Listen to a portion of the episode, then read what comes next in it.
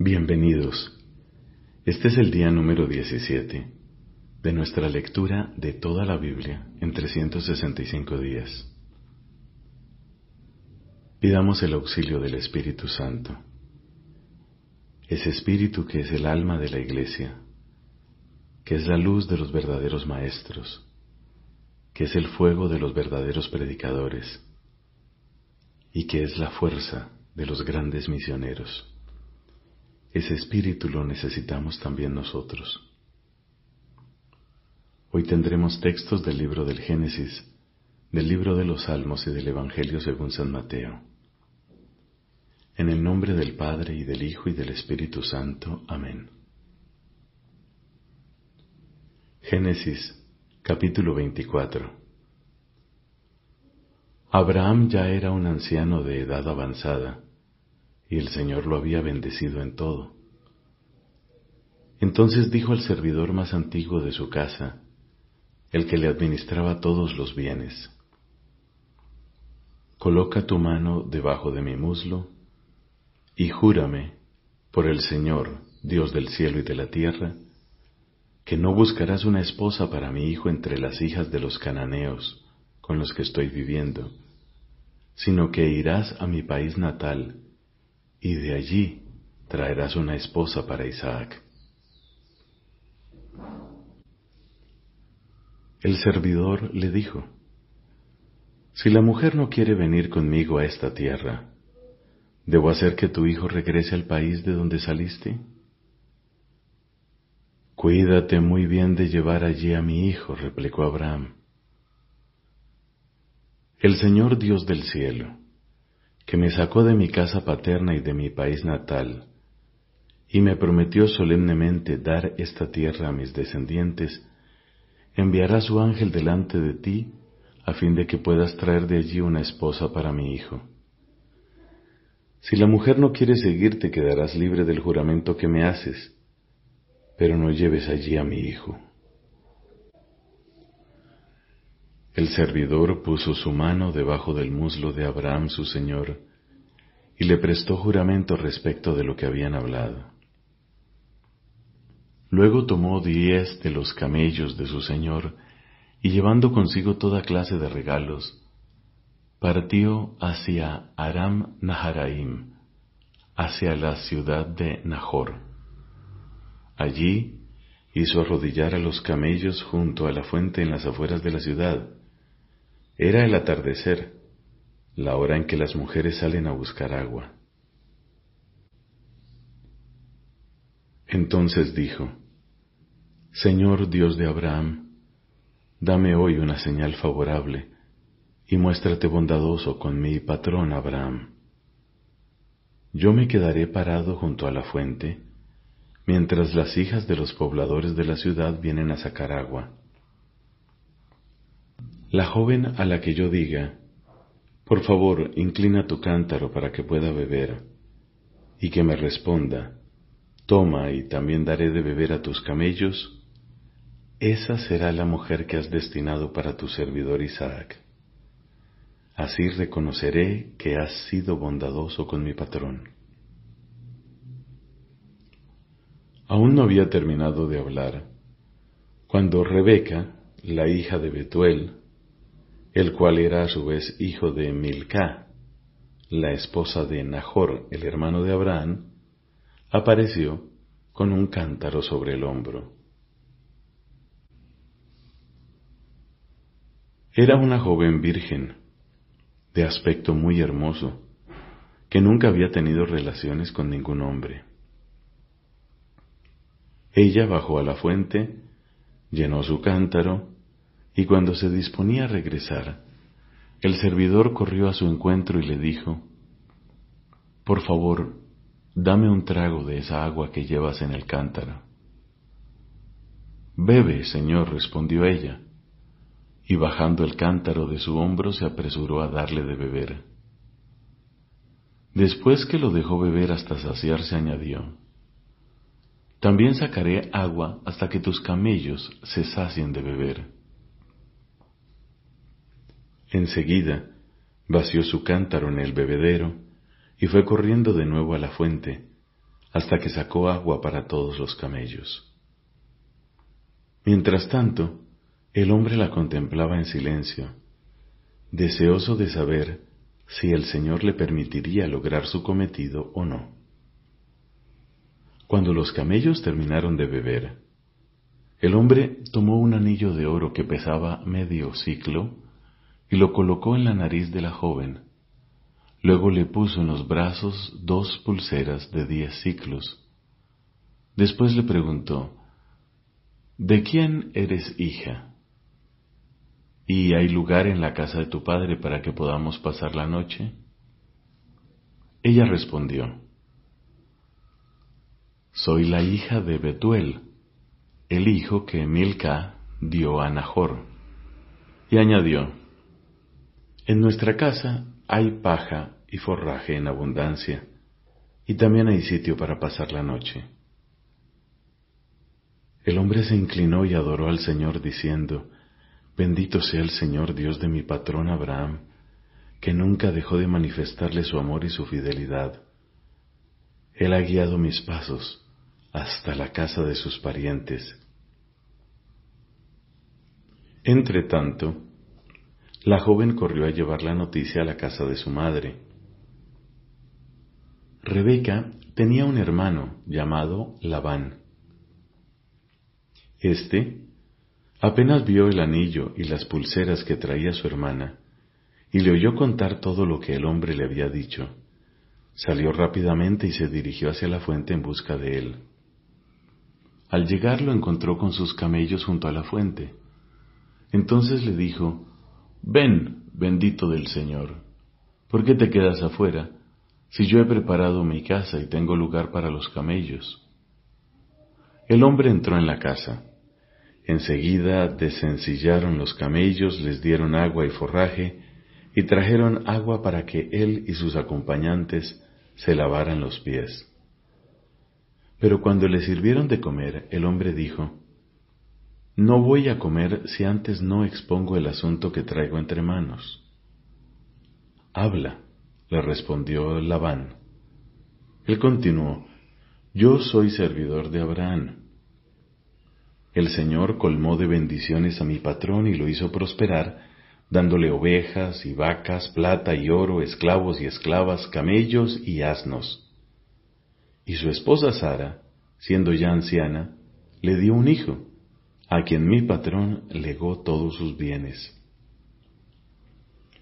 Ahora bien, mi patrón me hizo prestar un juramento diciendo, no busques una esposa para mi hijo entre las hijas de los cananeos en cuyo país resido.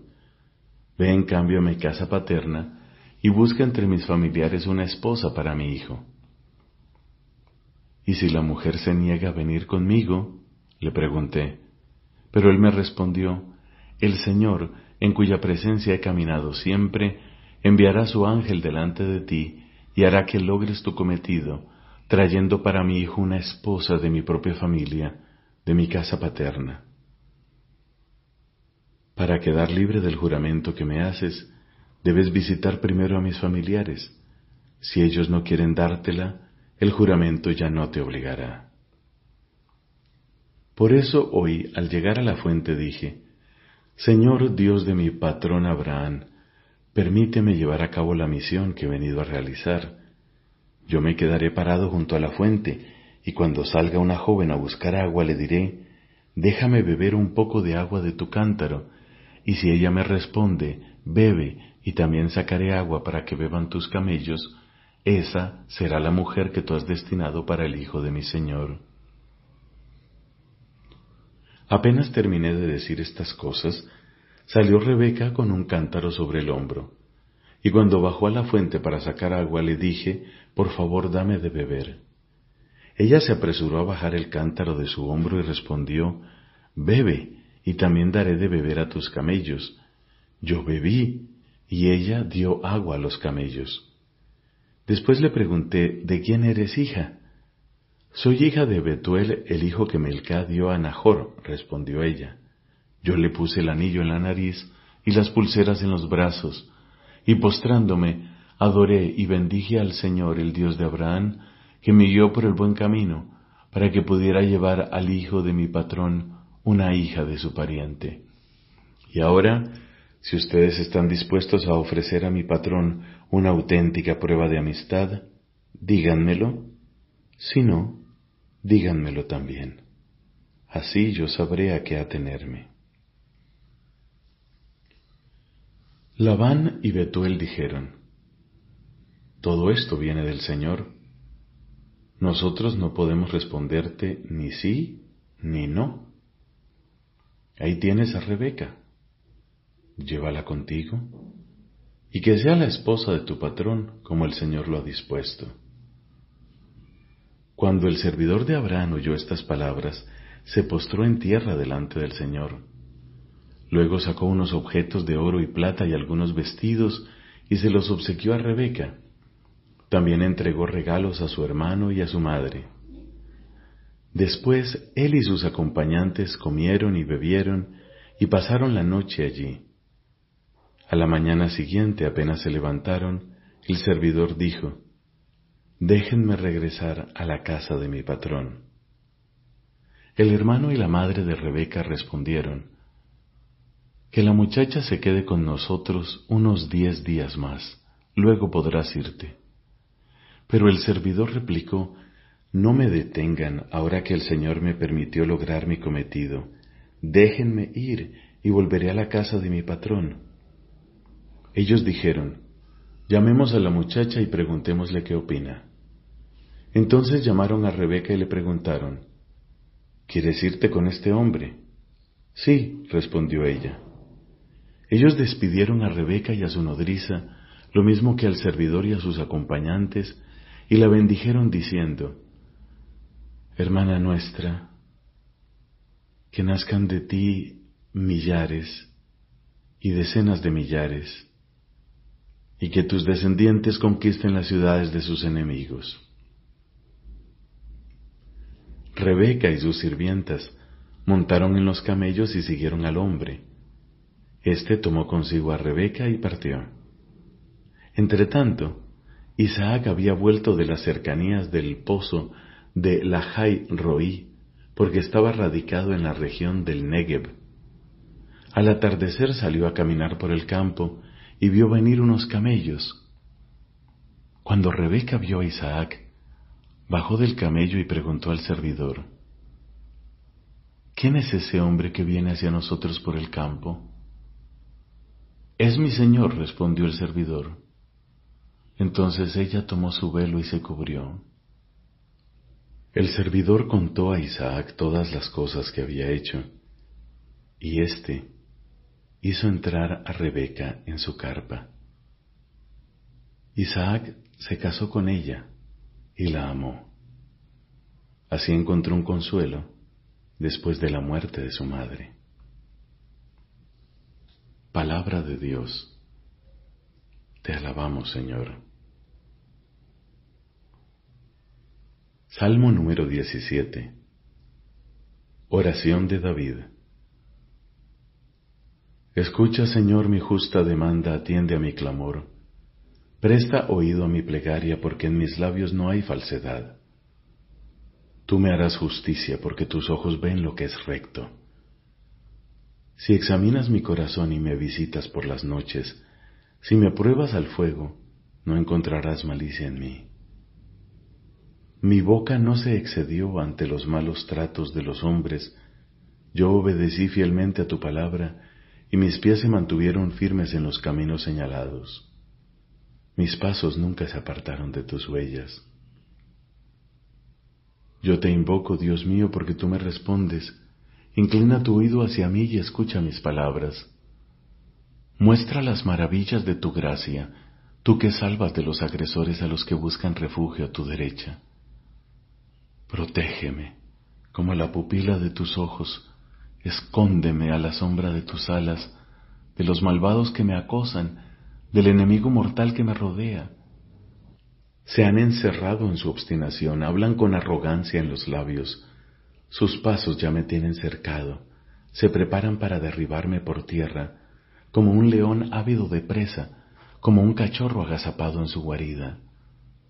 Levántate, Señor, enfréntalo, doblégalo, líbrame de los malvados con tu espada, y con tu mano, Señor, sálvame de los hombres, de los mortales que lo tienen todo en esta vida. Llénales el vientre con tus riquezas, que sus hijos también queden hartos y dejen el resto para los más pequeños. Pero yo, por tu justicia, contemplaré tu rostro, y al despertar me saciaré de tu presencia. Padre, te da gloria a tu Hijo en el Espíritu Santo, como era en el principio, ahora y siempre, por los siglos de los siglos. Amén.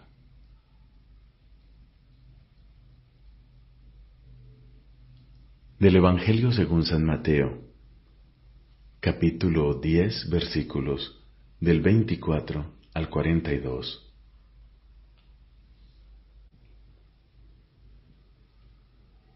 El discípulo no es más que el maestro, ni el servidor más que su dueño. Al discípulo le basta ser como su maestro, y al servidor como su dueño. Si al dueño de casa lo llamaron Belcebú, cuanto más a los de su casa. No les teman, no hay nada oculto que no deba ser revelado, y nada secreto que no deba ser conocido. Lo que yo les digo en la oscuridad, repítanlo en pleno día, y lo que escuchan al oído, proclámenlo desde lo alto de las casas. No teman a los que matan el cuerpo pero no pueden matar el alma. Teman más bien a aquel que puede arrojar el alma y el cuerpo a la gehenna. ¿Acaso no se vende un par de pájaros por unas monedas? Sin embargo, ni uno solo de ellos cae en tierra sin el consentimiento del Padre que está en el cielo.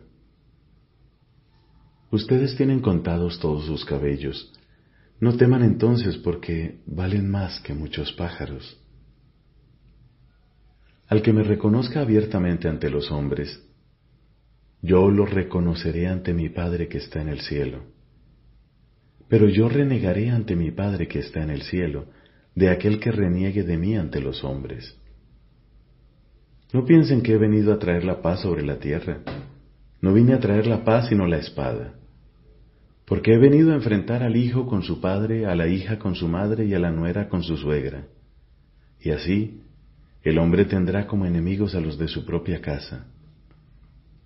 El que ama a su padre o a su madre más que a mí no es digno de mí, y el que ama a su hijo o a su hija más que a mí no es digno de mí. El que no toma su cruz y me sigue no es digno de mí. El que encuentre su vida la perderá, y el que pierda su vida por mí la encontrará. El que los reciba a ustedes me recibe a mí, y el que me recibe a mí recibe a aquel que me envió. El que recibe a un profeta por ser profeta, tendrá la recompensa de un profeta, y el que recibe a un justo, tendrá la recompensa de un justo. Les aseguro que cualquiera que dé a beber, aunque solo sea un vaso de agua fresca, a uno de estos pequeños por ser mi discípulo, no quedará sin recompensa. Palabra del Señor. Gloria a ti, Señor Jesús. Es tan grande el poder y la fuerza de la palabra de Dios que constituye sustento y vigor para la Iglesia, firmeza de fe para sus hijos, alimento del alma, fuente límpida y perenne de vida espiritual los fieles han de tener fácil acceso a la Sagrada Escritura. La Sagrada Escritura debe ser como el alma de la Sagrada Teología. El ministerio de la palabra que incluye la predicación pastoral, la catequesis, toda la instrucción cristiana y, en puesto privilegiado, la homilía recibe de la palabra de la Escritura alimento saludable y por ella da frutos de santidad. La Iglesia recomienda de modo especial e insistentemente a todos los fieles la lectura asidua de las divinas escrituras para que adquieran la ciencia suprema de Jesucristo, pues desconocer la escritura es desconocer a Cristo. Resumen. Toda la escritura divina es un libro y este libro es Cristo, porque toda la escritura divina habla de Cristo y toda la escritura divina se cumple en Cristo. La sagrada escritura contiene la palabra de Dios y en cuanto inspirada es realmente palabra de Dios. Dios es el autor de la Sagrada Escritura, porque inspira a sus autores humanos, actúa en ellos y por ellos. Da así la seguridad de que sus escritos enseñan sin error la verdad salvífica.